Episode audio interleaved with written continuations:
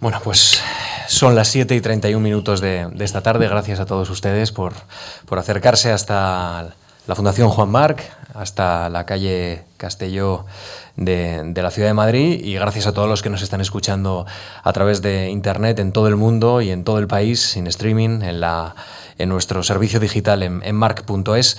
Hoy nos acompaña el sociólogo Juan Díez Nicolás. ¿Qué tal está? Ay, buenas tardes. ¿Qué tal, profesor? Muy bien. Buenas tardes, gracias por atender nuestra invitación de una casa que, que es la suya, porque más allá de, de, la beca de la que hablaremos en los próximos minutos, usted fue secretario de Ciencias Sociales en una etapa eh, en la que coincidió prácticamente los años 70, prácticamente, sí. prácticamente fue la década de los 70. Exacto. Pero muchas gracias a la Fundación por haberme invitado. Bueno, ayudó desde este puesto, desde secretario de Ciencias Sociales, a que otros especialistas en ciencias sociales se formaran cuestión importante en aquellos tiempos y me atrevería a decir casi ahora también, ¿no? Es una de las grandes pues cuestiones, el, formarse. El programa que, que elaboramos, eh, pues sí, en el año 70-71, eh, fue un programa para nueve años y formamos, o sea, enviamos más de un centenar de sociólogos y politólogos. Mm. Eh, la gran mayoría de los, de los que sacaron cátedras o titularidades eh, en esos años eh, fueron becarios de la Fundación. Cuando uno ve una oposición y, y, el ejercicio es en que hay que dar los méritos, pues es bastante frecuente el decir yo fui becario de la Fundación Juan Marc. Generación Juan Marc. Más de un centenar, como digo. La sociología, eh, profesor, es una disciplina muy amplia y quizá sí. eh, por esto uno eh, hace, quizá por esto uno, uno, tiene que convivir con esta sociología casi casi de forma cotidiana. Me imagino que usted la ha normalizado en su vida y usted es sociólogo cuando sale a la calle, cuando da una vuelta, cuando se fija si un barrio ha progresado, si tiene zonas de encuentro común, sí. si tiene una integración aceptable, por lo menos esto me imagino que, que usted no se puede quitar, ¿no? Ese, ese traje de sociólogo. Yo creo que llevo el traje de sociólogo desde el año 58. Mm. o sea que sí, es difícil quitárselo, pero la verdad es que es muy agradable, eh, porque tampoco tenemos la responsabilidad. Cuando nosotros tratamos con sociedades mm. o grupos, pues no tenemos esa responsabilidad de, del psicólogo, que mm. trata con personas. A mí me dejaría sin dormir el saber que una, un error mío puede tener incidencia sobre una persona. Eh, los sociólogos tenemos esa ventaja. Si nos equivocamos en algo, tampoco tiene grandes consecuencias, salvo las académicas. Uh -huh. eh, mencionaba la palabra paseo porque eh, usted ha planteado en varias ocasiones que Madrid es una ciudad de mestizaje, que por lo menos usted así la percibe y así la siente. Sí, eh, primero porque soy madrileño y de Chamberí. Eh, segundo, porque creo que efectivamente Madrid ha sido crisol eh, eso que se dice tanto de los Estados Unidos, Madrid lo ha sido de España. Uh -huh. Creo que cualquiera de cualquier lugar de España se siente bien aquí. Y en segundo lugar, eh, porque luego, cuando empezó el turismo, pues los turistas también se sienten bien aquí, vengan uh -huh. de donde vengan. Uh -huh. Sí, eso, somos un, una tierra de mestizaje. Y aparte de que España es una sociedad de mestizaje, ¿quién puede presumir aquí de, de pura sangre, cuando todos hemos tenido sangre de los cartagineses, de los fenicios, de los romanos, de los griegos, de los árabes, de los franceses, ingleses y es decir, alemanes, de todo. Por tanto, un crisol. -huh. Hay un interés o un punto de encuentro en esto que está usted comentando con el periodismo. ¿no? A, sí. a, ambos profesionales, a ambos tipos de profesional nos interesa la sociedad en la que vivimos, aunque uno quizá eh, la explica y otro la razona o por lo menos intenta sacar alguna conclusión de por qué es así.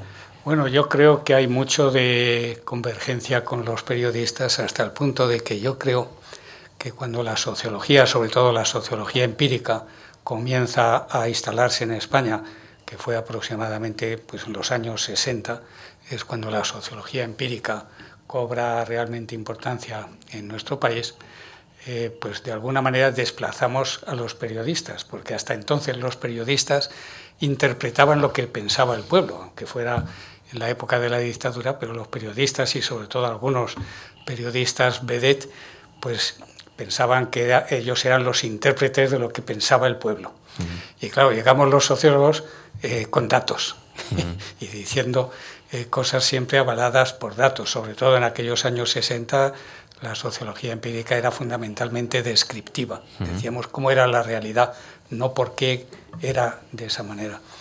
Y es decir, no buscábamos explicaciones causales. Y entonces, pues hubo el auge de la sociología fue precisamente en los años 70 y 80 durante la transición.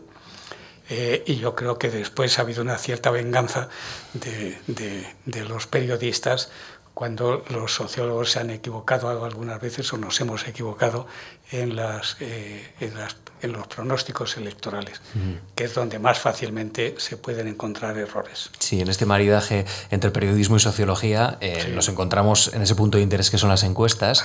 Y, los periodistas en muchas ocasiones cuando una encuesta, que es un trabajo estadístico, eh, bueno, pues destacamos un titular, entiendo que usted, si ha manejado esa encuesta, dirá, en fin, aquí hay unos ojos intencionados que están mirando esto, pero se podían haber sacado otros titulares, porque al fin y al cabo la estadística eh, siempre es interpretable. Claro, eh, pero sobre todo porque eh, los medios de comunicación, sobre todo, tanto los escritos como los auditivos o esto, tienen que ser necesariamente breves. Sí.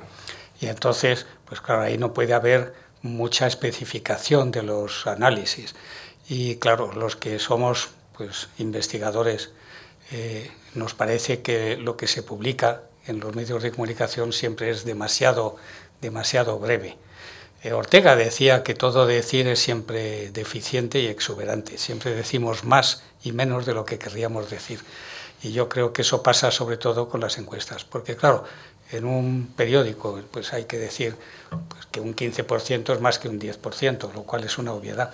Pero no va uno a interpretar el por qué eso es así y por tanto no hay espacio para poder desarrollar el análisis. Mm. Pero cada uno cumple su función. Quizá lo que, lo que falta en medios de comunicación, aprovechando que tenemos aquí a un prestigioso sociólogo, es eh, alguien que nos ayude a aportar las tendencias de fondo que refleja una encuesta, evidentemente. Porque los periodistas siempre tendemos a perdernos en los números, en, en plantear la espuma, quizá de la actualidad, y, no ir a esos conceptos quizá más profundos, ¿no? acertadamente por lo menos. Como he dicho, es que el, periodismo tiene que ir sobre todo a la descripción, o sea, no puede, no tiene posibilidad de, entrar en lo que es el análisis causal de cuáles son las razones por las que algo sucede. Eh, y yo pongo siempre un ejemplo, y es que desde las primeras elecciones del 77, creo que he venido remachando una y otra vez siempre que he tenido ocasión, como ahora, eh, al analizar los resultados electorales, pues no es lo mismo analizarlos sobre, el, eh, sobre eh, los votantes que sobre los electores.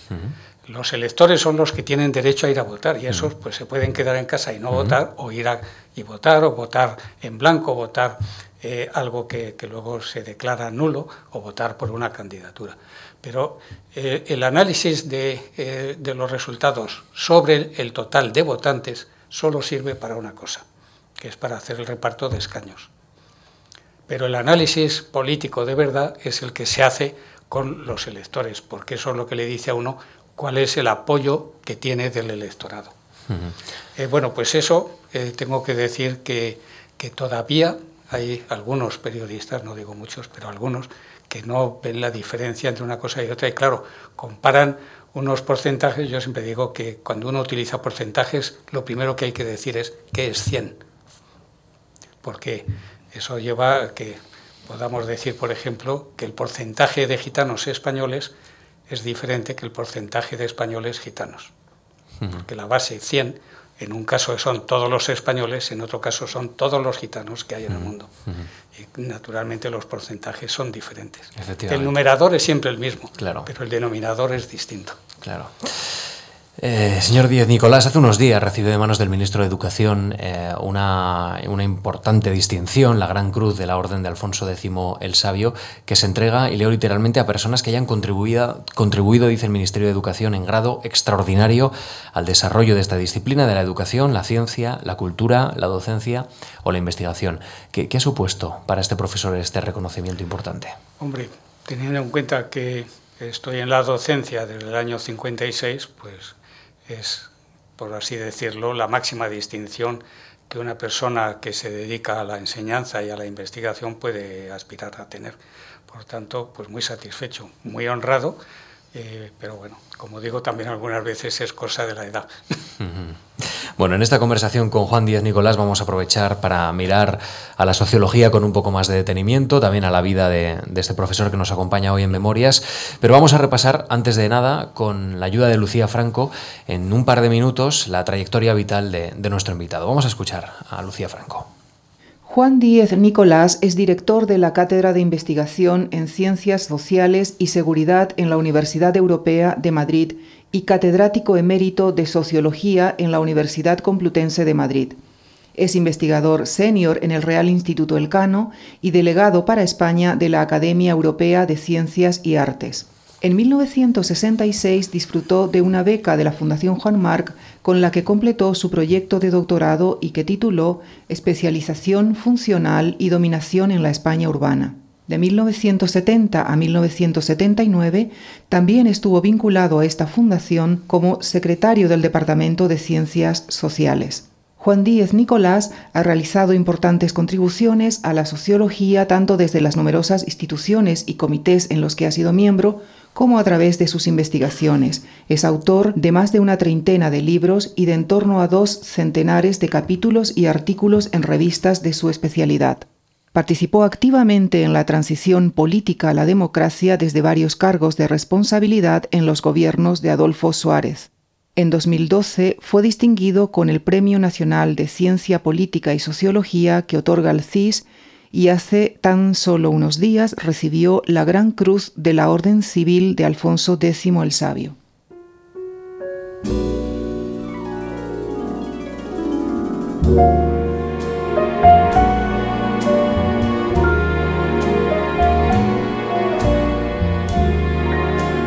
My heart is sad and lonely.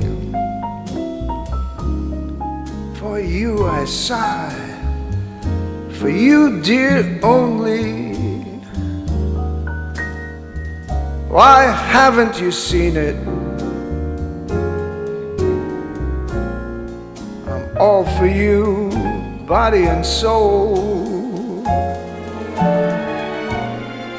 I spend my days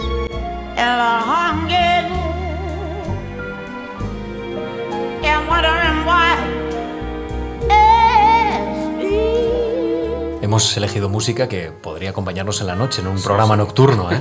Esto, esto, es, esto hoy es así. Bueno, vamos a hacer memoria, eh, señor Díaz Nicolás. ¿Cómo nace el interés de nuestro invitado por las ciencias sociales? No sé si tiene algo que ver el Ramiro de Maeztu, su familia, algún maestro, en fin, hay algunas opciones y ahora, pues, pues las desvelamos. Un poco de todo. Eh, Ramiro de Maeztu, para los que estudiamos en aquellos años, creo que dejó una huella absolutamente indeleble. ¿Por qué? Eh, porque la educación que recibimos fue liberal. Es decir, siendo como era el, modelo de instituto, era eh, el que se utilizaba, pero era heredero de la institución libre de enseñanza. O sea, tanto Antonio Magariños, el jefe de estudios, como el padre Manuel Mindán, eh, un adelantado de su tiempo, filósofo, alumno de Ortega precisamente, eh, pues le, dieron ese carácter de liberal. Eh, y aun siendo en la época que era, cuando estudiamos, claro, en finales de los 40 y los 50, yo terminé el bachillerato el 55, pues ahí había profesores que eran muy, eh, digamos, del, régimen, del movimiento. Había alguno que había estado en la División Azul y había gente pues muy de derechas, pero había también gente de izquierdas que fueron acogidos y que fueron respetados eh, por, lo que llamaríamos.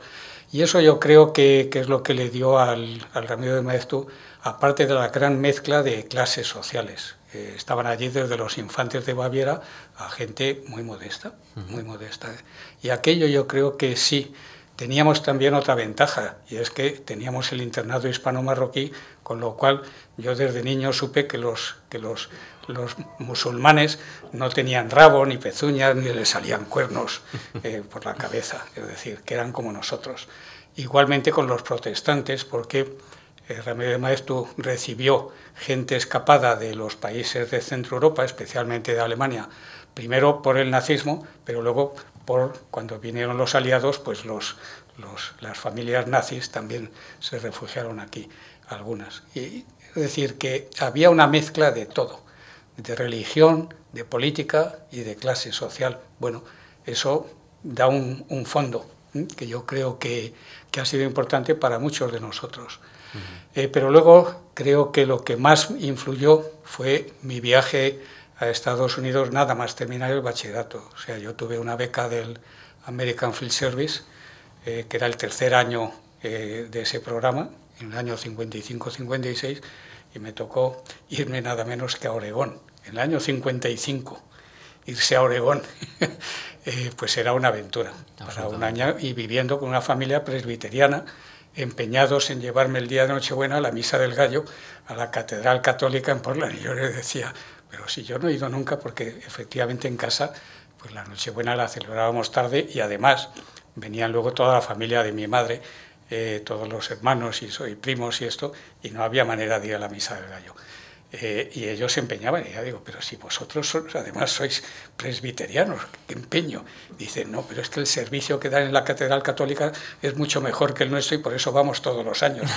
bueno, pues me, dio una, una, lección de lo que es de verdad la tolerancia, el respeto eh, eh, que se tiene allí.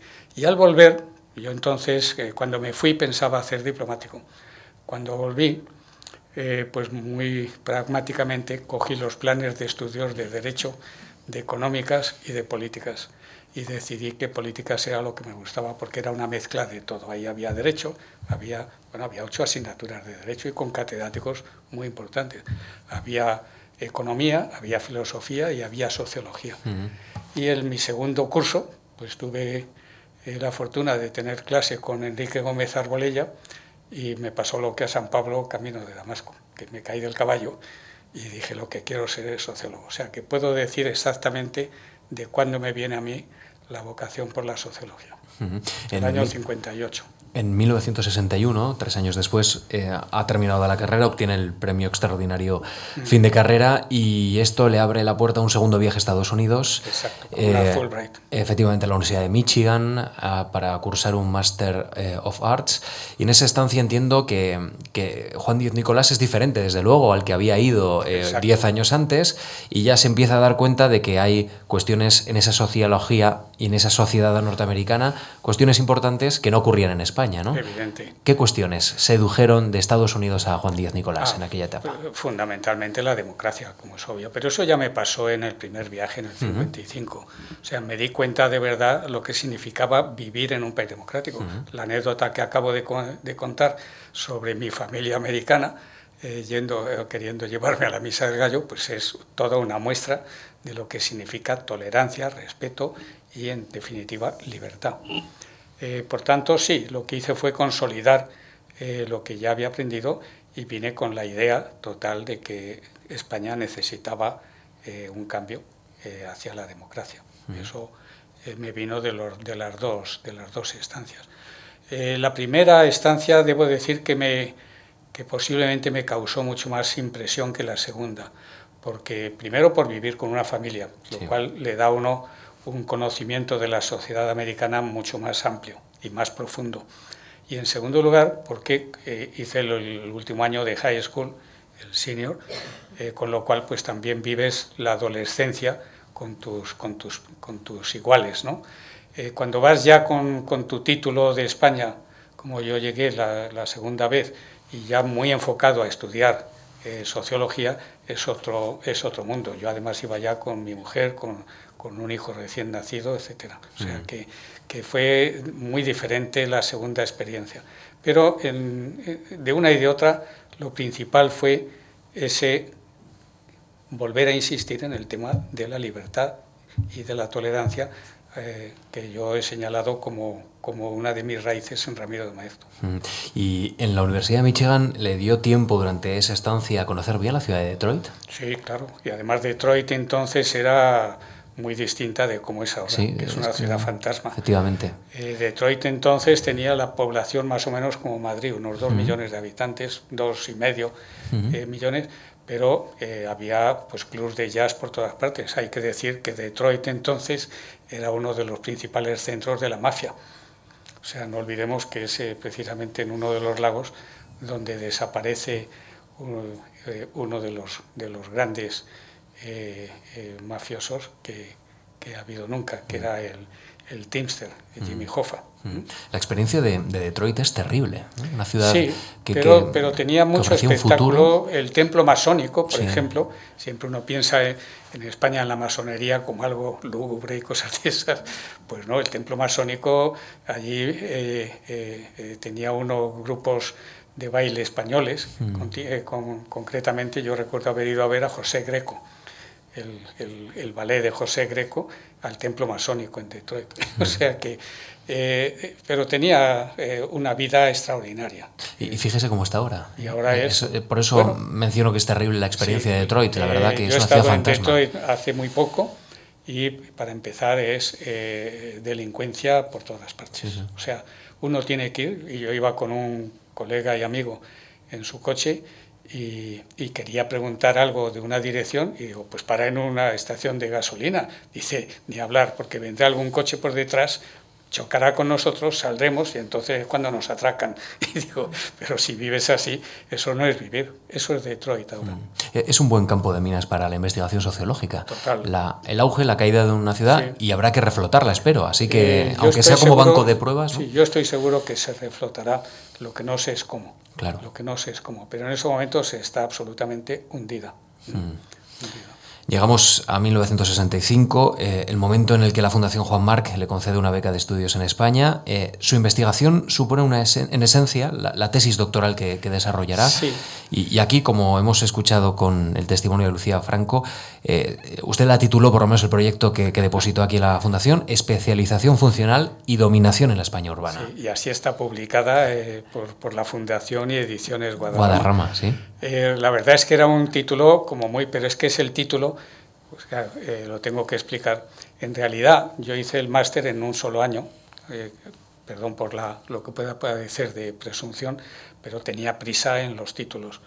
Y el segundo año eh, lo dediqué a preparar todas las asignaturas del doctorado, hice los, los prelims, los exámenes que hacen para el doctorado y el proyecto de investigación. Y ya tenía incluso mi comité doctoral nombrado, pero entonces recibí eh, la invitación de Manuel Fraga, que entonces era ministro de Información, para volver a España y ayudar a fundar con Luis González Seara el Instituto de la Opinión Pública. Y claro, me viene esa texitura de aceptar una, como, como dicen en la mafia, una oferta que no podía rechazar. Eh, podía haberla rechazado, pero no la rechacé.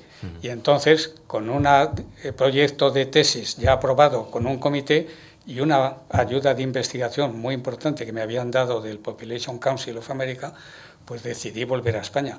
El Population Council me mantuvo la mitad de la beca porque yo iba a tener aquí una retribución por mi trabajo en el Instituto de la Opinión Pública y claro, pues lo que hice fue terminarla en España y presentarla en España. Claro, en este estudio... Pues, esa es la razón por la que el título es tan largo, porque era un título que tenía en la Universidad Americana en eso es muy puntillosa eh, había que decir en el título lo que uno iba a hacer de verdad. Mm.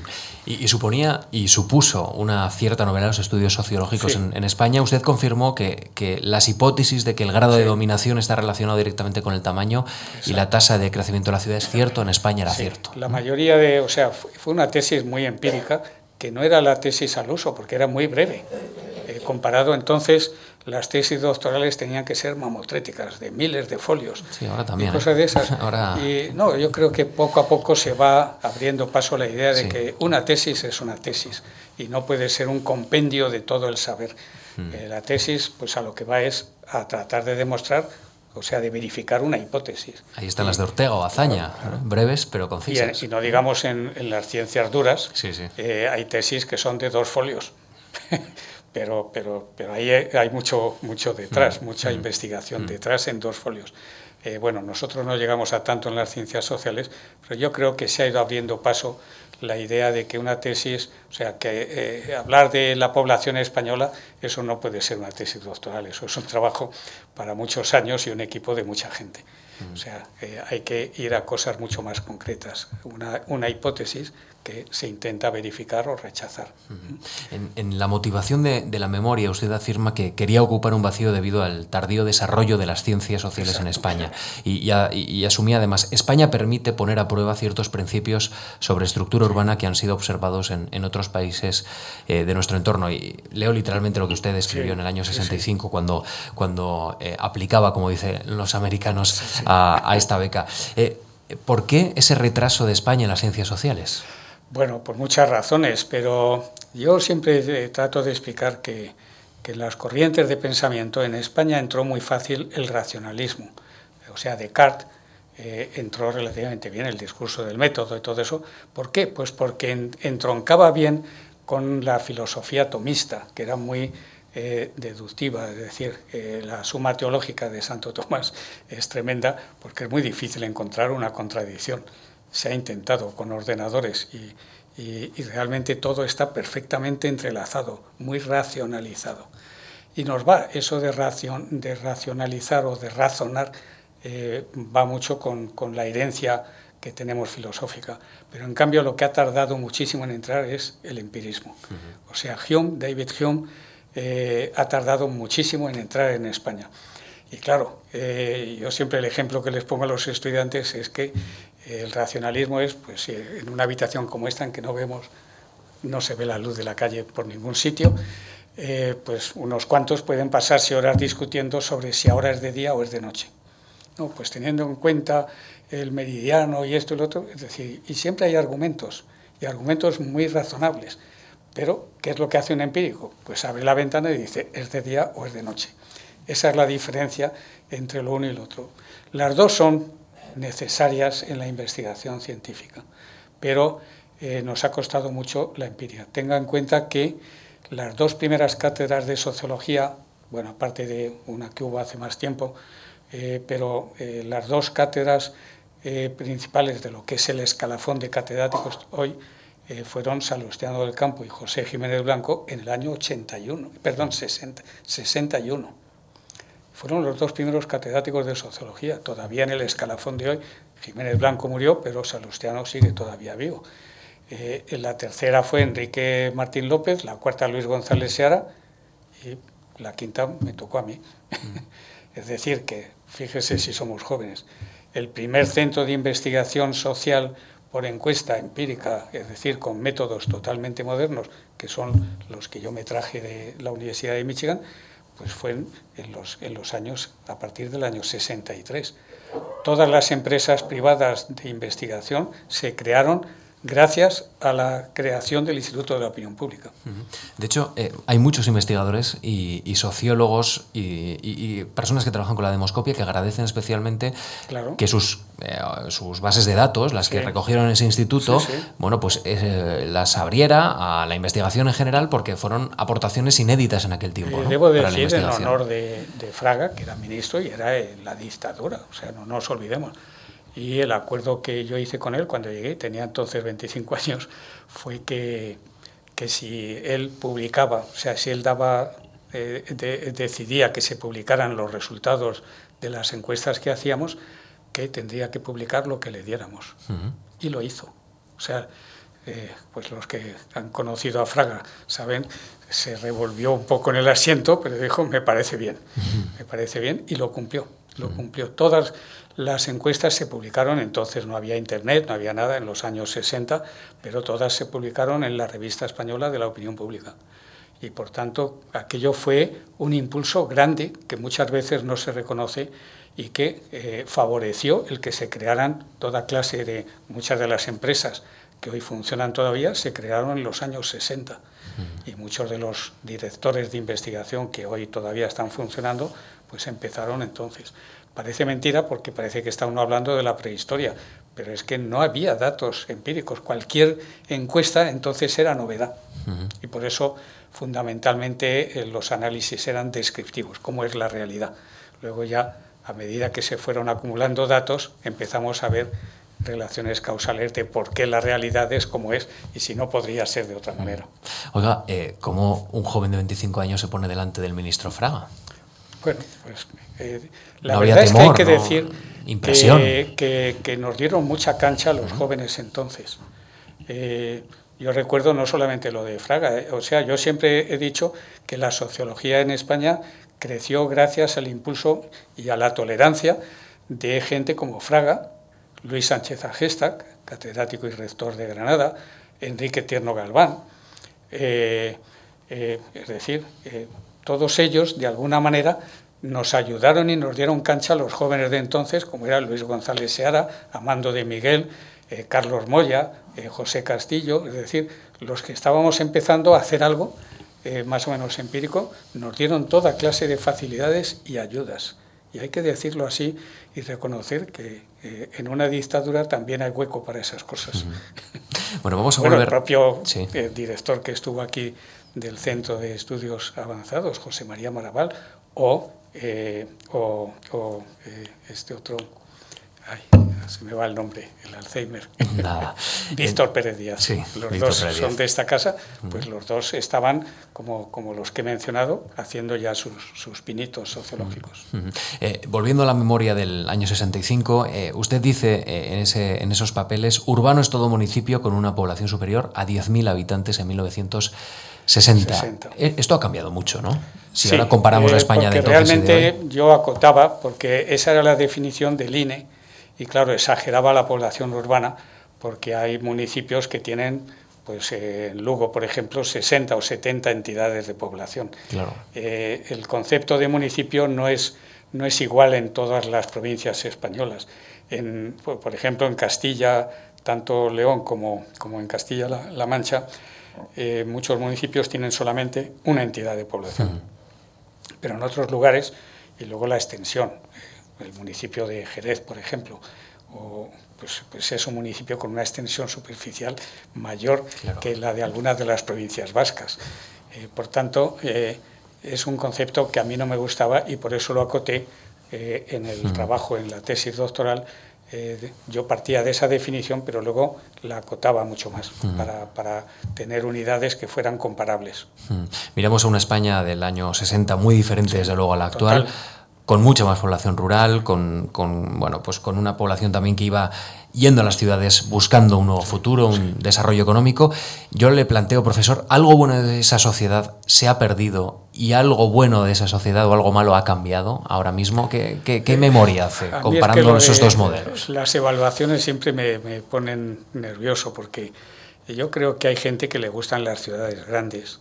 Claro, yo he nacido en Madrid, pues me gusta la ciudad grande posiblemente no tan grande como es ahora. Eh, yo me habría quedado con, con 4 millones 5, yo creo que ya estaría ahora contando el área metropolitana, somos más de 6 millones de habitantes. Hombre, como viajo bastante, el irse uno a, a ciudades como, como el Cairo, con, con, cerca de 30 millones de habitantes en una ciudad, pues es bastante peor, ¿no? Las grandes, grandes ciudades yo creo que no son buenas. Prueba de ello es que los países más desarrollados han procurado no insistir en el tema de crecimiento. Eh, antes siempre parece que las ciudades más grandes estaban en los países más desarrollados. Ahora ya no es así. Eh, las principales ciudades en cuanto a número de habitantes están en países emergentes. En Brasil, en la India, en China, eh, claro, en sitios donde hay millones de habitantes por todas partes. El valor que... Por tanto, la ciudad media eh, es decir, una ciudad, yo creo que entre 2 y 4 millones es una ciudad habitable. Eh, ahora, pasado mañana, voy a Nueva York. Bueno, pues para mí Nueva York es Manhattan. Mm, o sea, porque allí, eh, pero, pero claro, Nueva York es mucho más que Manhattan. Mm. Y vivir allí, sobre todo en ciertos sitios, pues no es nada agradable. Mm.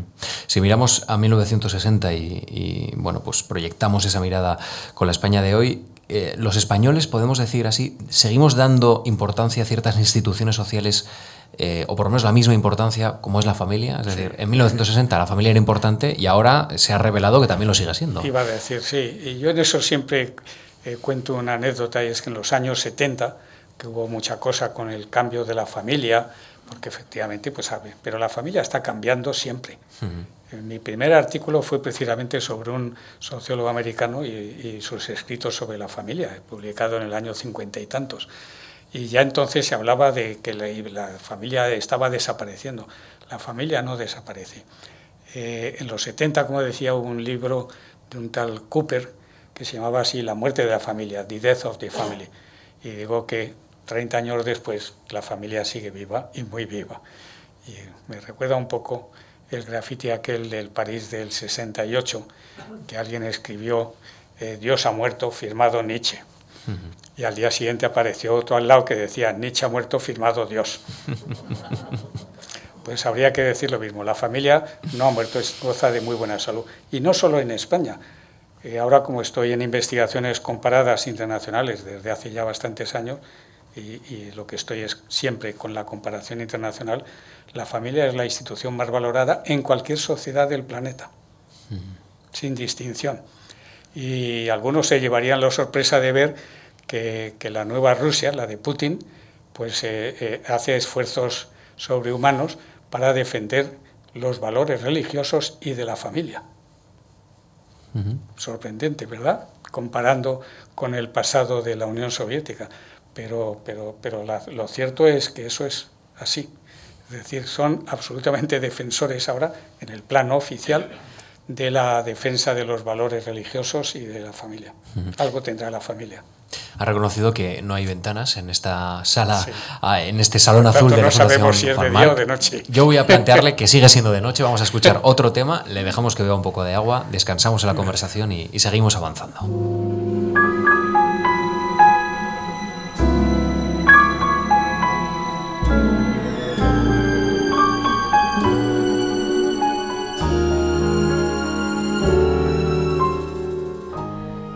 Someday he'll come along, the man I love, and he'll be big and strong, the man I love. And when he comes my way, I'll do my best to make him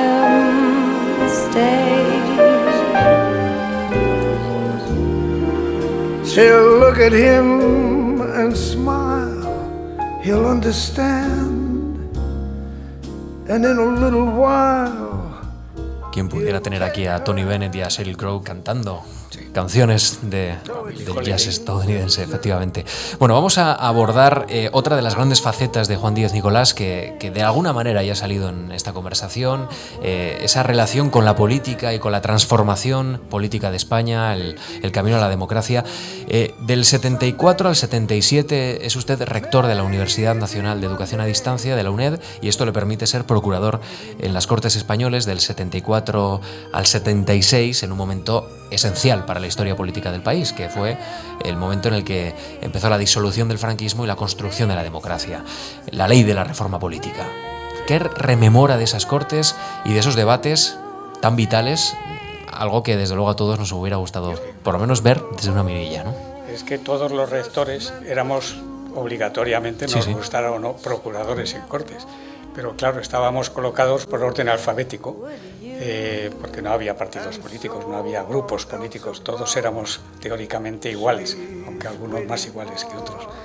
Eh, entonces yo tenía a mi izquierda al general Díez Alegría, Manuel Díez Alegría, y a mi derecha a Pedro Domecq, lo cual hacía un, un popurrí. Y sí, tuve la fortuna eh, no solamente de participar en la votación, sino que ya entonces, en el 76, yo era director general del CIS, yo fundé el CIS, y, claro, pues pude colaborar con Suárez, no solamente como procurador, sino que es que ya era un director general suyo en presidencia.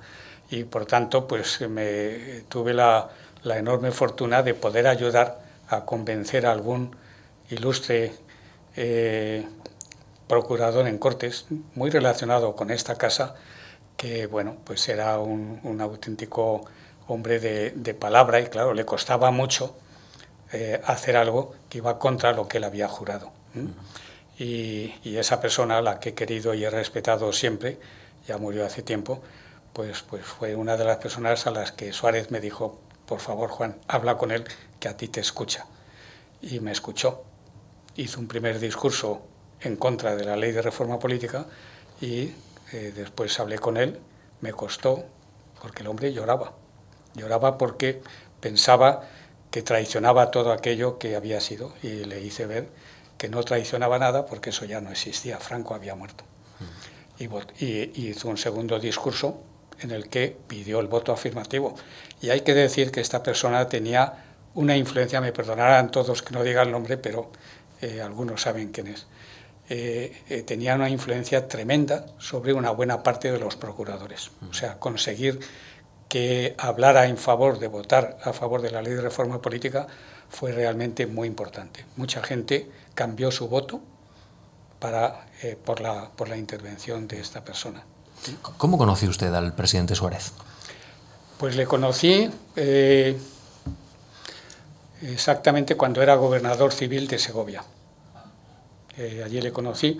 Yo había ido a ver a un amigo mío que era el delegado de trabajo del Ministerio de Trabajo en Segovia y me dice, pues veniros, iba con mi mujer, pues veniros a cenar porque el, presidente, el gobernador civil es un tío muy majo, aunque es del movimiento, pero es muy majo y una persona muy tratable y todos los sábados nos invita a todos los delegados y las personas más o menos de cierta relevancia en Segovia eh, a cenar y cenábamos y cenamos en la granja en un restaurante pues lo típico las las alubias de, la granja ¿no? los judiones de la granja y, y al terminar dice bueno pues ahora nos vamos al gobierno civil y allí estuvimos hasta las tantas de la madrugada charlando con Abril Martorell y con todo, y a mí, pues efectivamente me pareció una persona, un auténtico cautivador de personas, porque para mí el movimiento pues era algo absolutamente ajeno.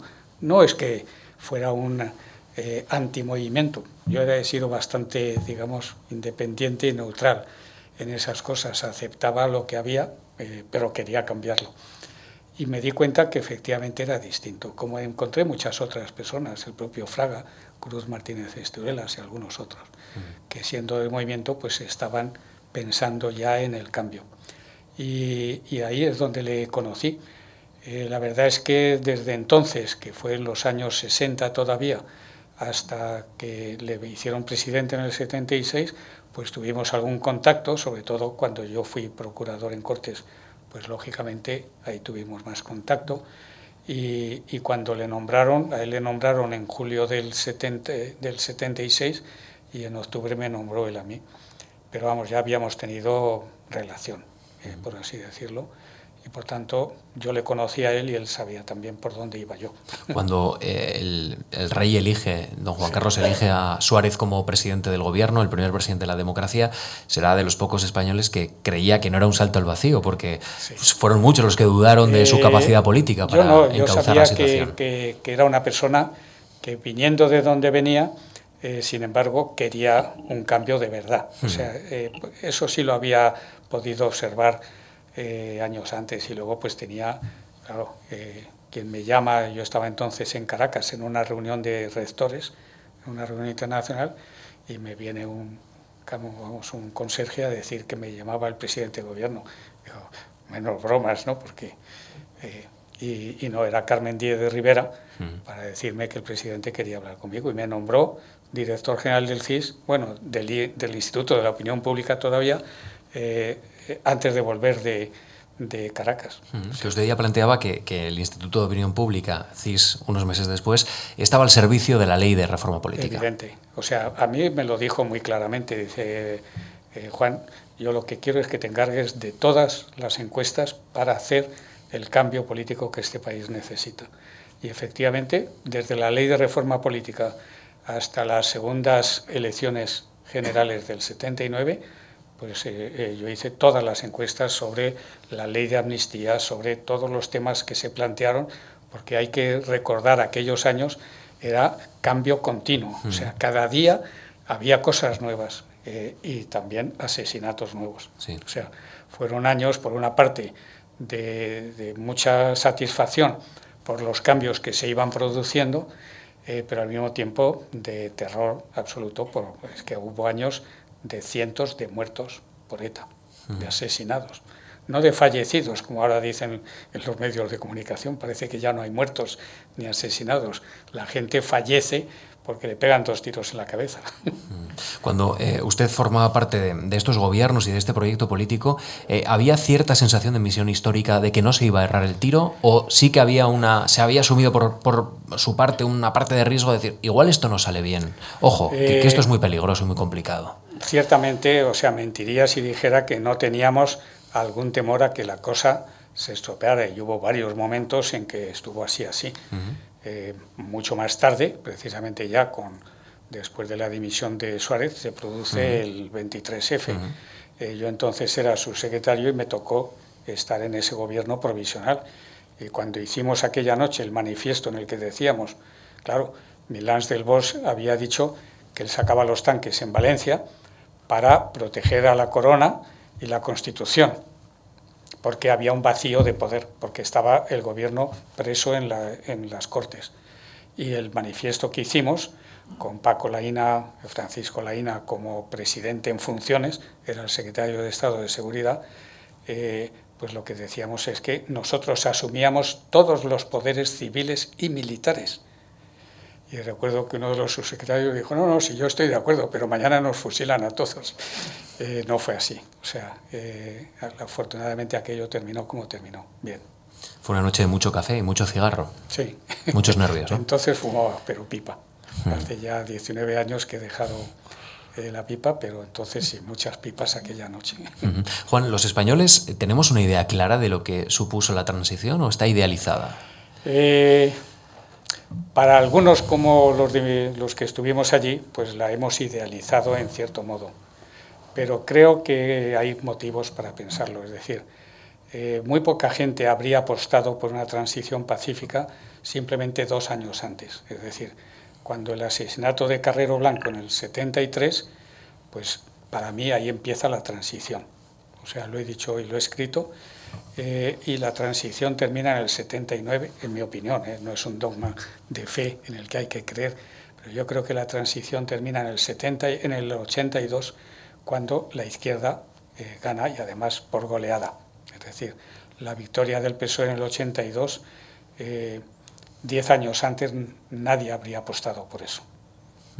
Y yo creo que se hizo todo bastante rápido, o sea, empieza la transición en el 76-77 y en el 82, cinco años más tarde, está la izquierda, que había perdido la guerra civil, está en el poder. Y además, nada de una victoria pequeña, una victoria, como he dicho, por goleada con la desaparición prácticamente de la UCD en la que yo estaba. Usted estuvo en el Consejo Político de, UCD, en, el ámbito estratégico y, neural, neurálgico de, esa organización política.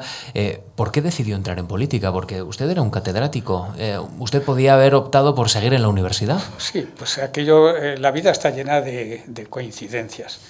Y yo siempre pienso que, bueno, precisamente por ser sociólogo, lo que siempre he estado es muy atento a la realidad eh, yo entro en política porque eh, yo estaba con Cruz Martínez Esterulas aquí en la Fundación, como secretario, como ha dicho antes.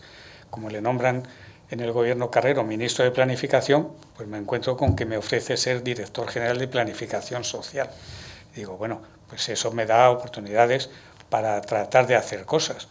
Y la verdad es que hice un equipo muy majo, pero claro, a los seis meses eh, asesinaron a Carrero y dije, bueno, pues ya se me ha acabado la vida política, pero no, volví, vamos, seguí con Esteruelas en educación y ya pues una cosa se empalma con otra, quiero decir que ya entonces, pues al ser procurador conocí a otros políticos, entre ellos a Suárez, muere Franco en el 75 y, y yo soy pues del, no digo del equipo íntimo, pero sí de un equipo próximo a Suárez y con una relación personal con él.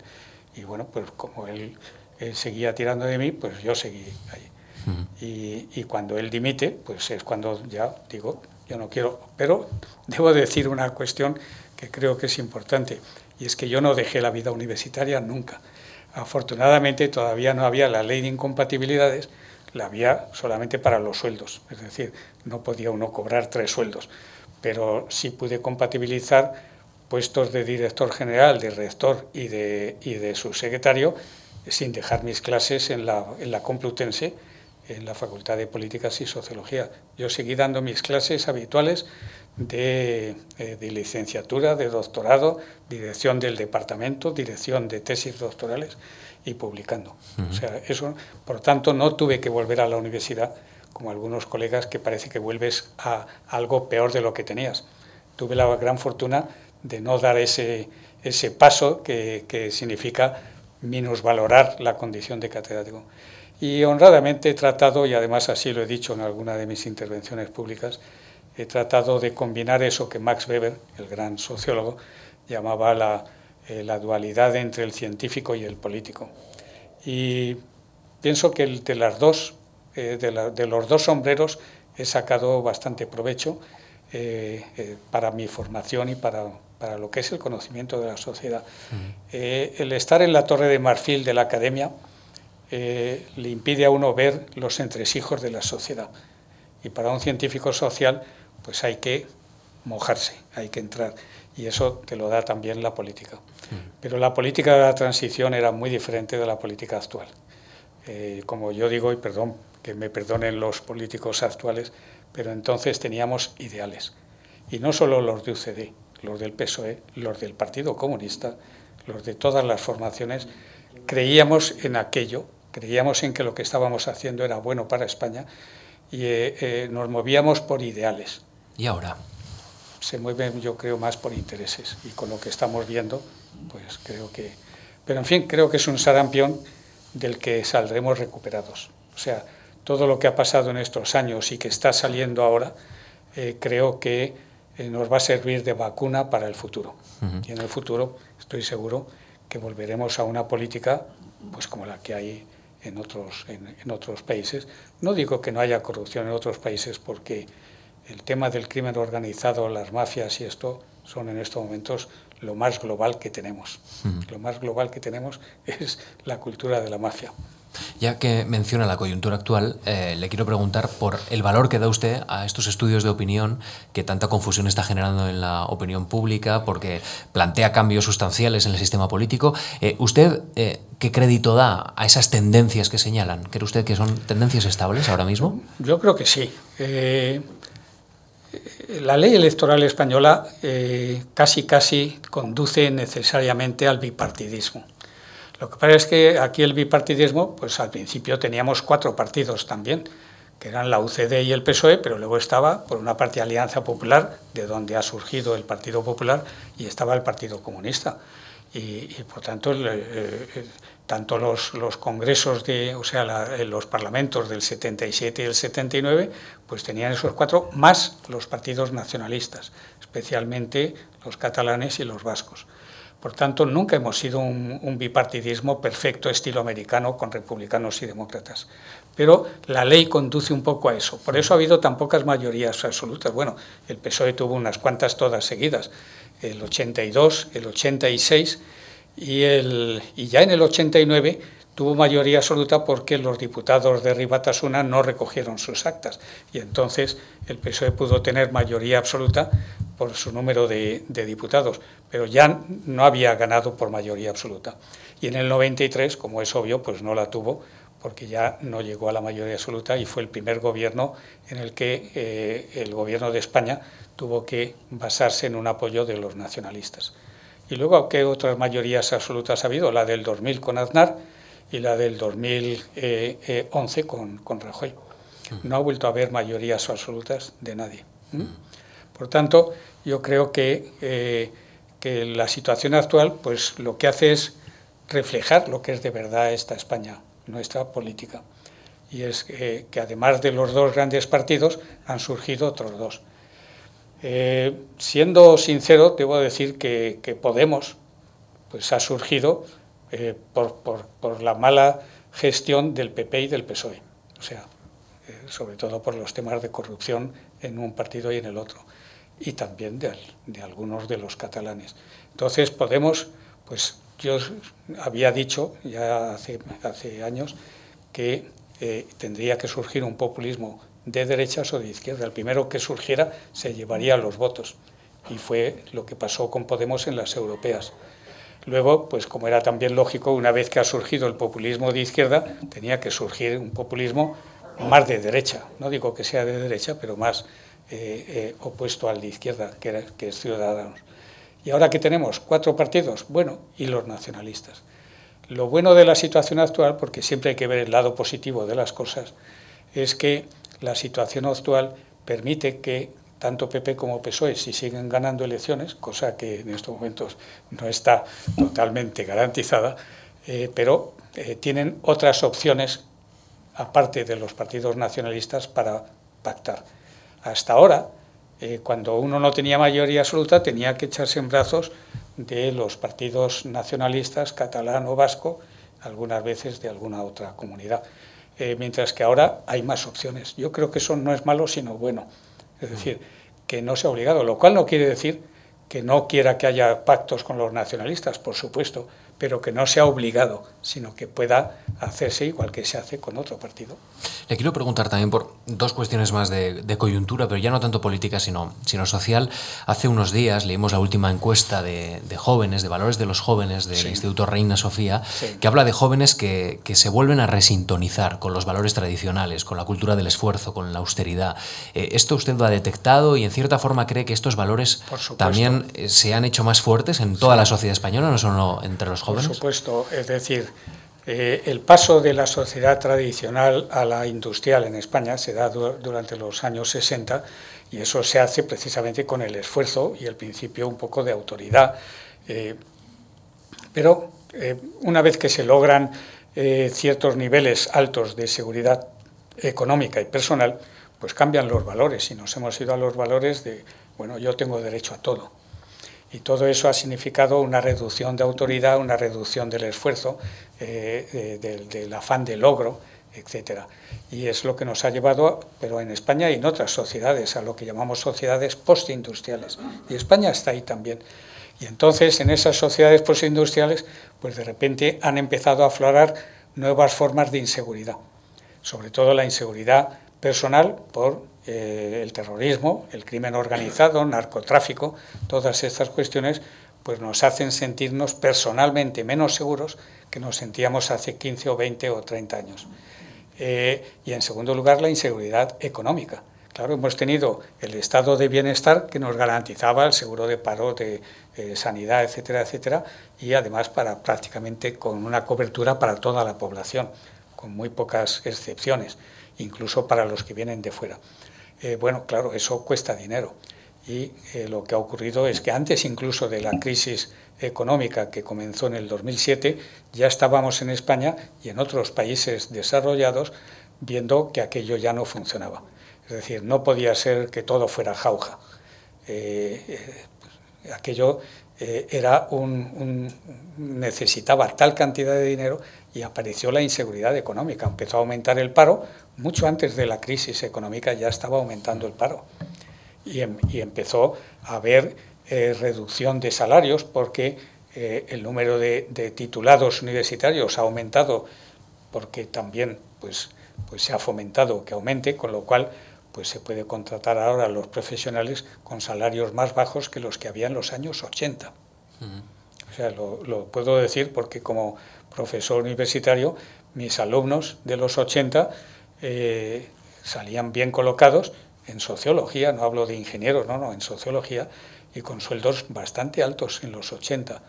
Y hoy en día los que pueden tener un empleo, desde luego, no tienen esos salarios. Mm. es una pena. No, tenemos mucho más tiempo, pero, pero quiero formularle una última cuestión.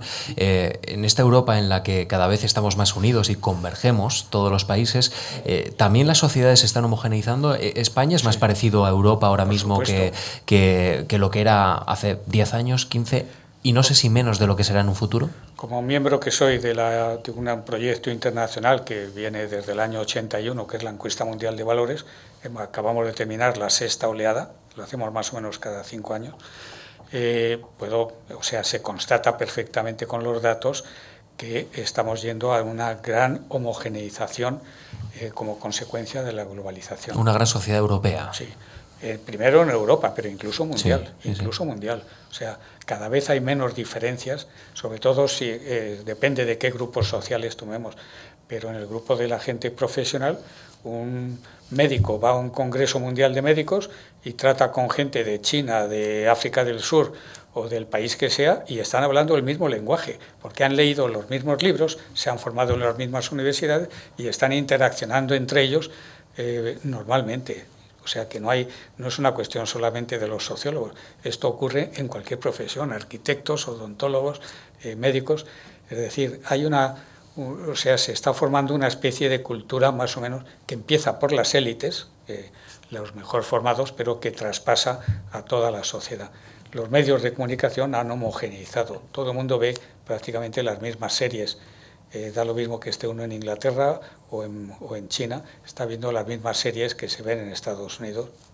Por tanto, los medios de comunicación y en general todas las innovaciones en la tecnología de los transportes y las comunicaciones favorecen eh, eso que se llama la aldea global. Hmm. Se homogeneizan los valores en Europa y, por eso nos repelen esas imágenes que vemos del, Estado Islámico, ¿no? de, esa amenaza que supone para Europa y para todo el mundo occidental conductas de ese tipo. Y ahora mi principal hmm. proyecto tiene que ver con, con, el, con, con el, mundo islámico.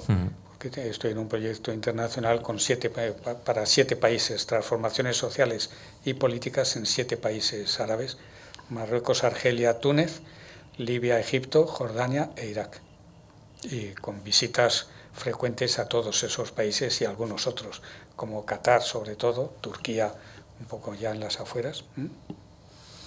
Pues así terminamos esta conversación con Juan Díez Nicolás, cargado de proyectos, ¿no? cargado de ilusión para seguir dando la batalla y seguir analizando lo que, lo que nos pasa. Yo me jubilaré de verdad cuando me pongan el pijama de madera, pero no antes ni a empujones. bueno, usted es del Ramiro y esto es mucho decirlo. ¿eh? bueno, gracias de verdad por acompañarnos en esta tarde aquí en la Fundación Juan Marc. Esta semana podrán seguir disfrutando de las conferencias del Universo de Co, mañana de la película Metrópolis y, y el jueves de la película Salomé. Y la semana que viene, el lunes, nos acompañará el último invitado en esta edición de Memorias de la, de la Fundación, en, este, en este curso. La semana que viene nos acompaña el arquitecto y urbanista Francisco Fernández Longoria. Gran Juan, amigo y también colaborador efectivamente. de la Fundación. Juan, gracias de verdad. Muchas gracias, a ustedes. Softer than Saturn was the light from the stars.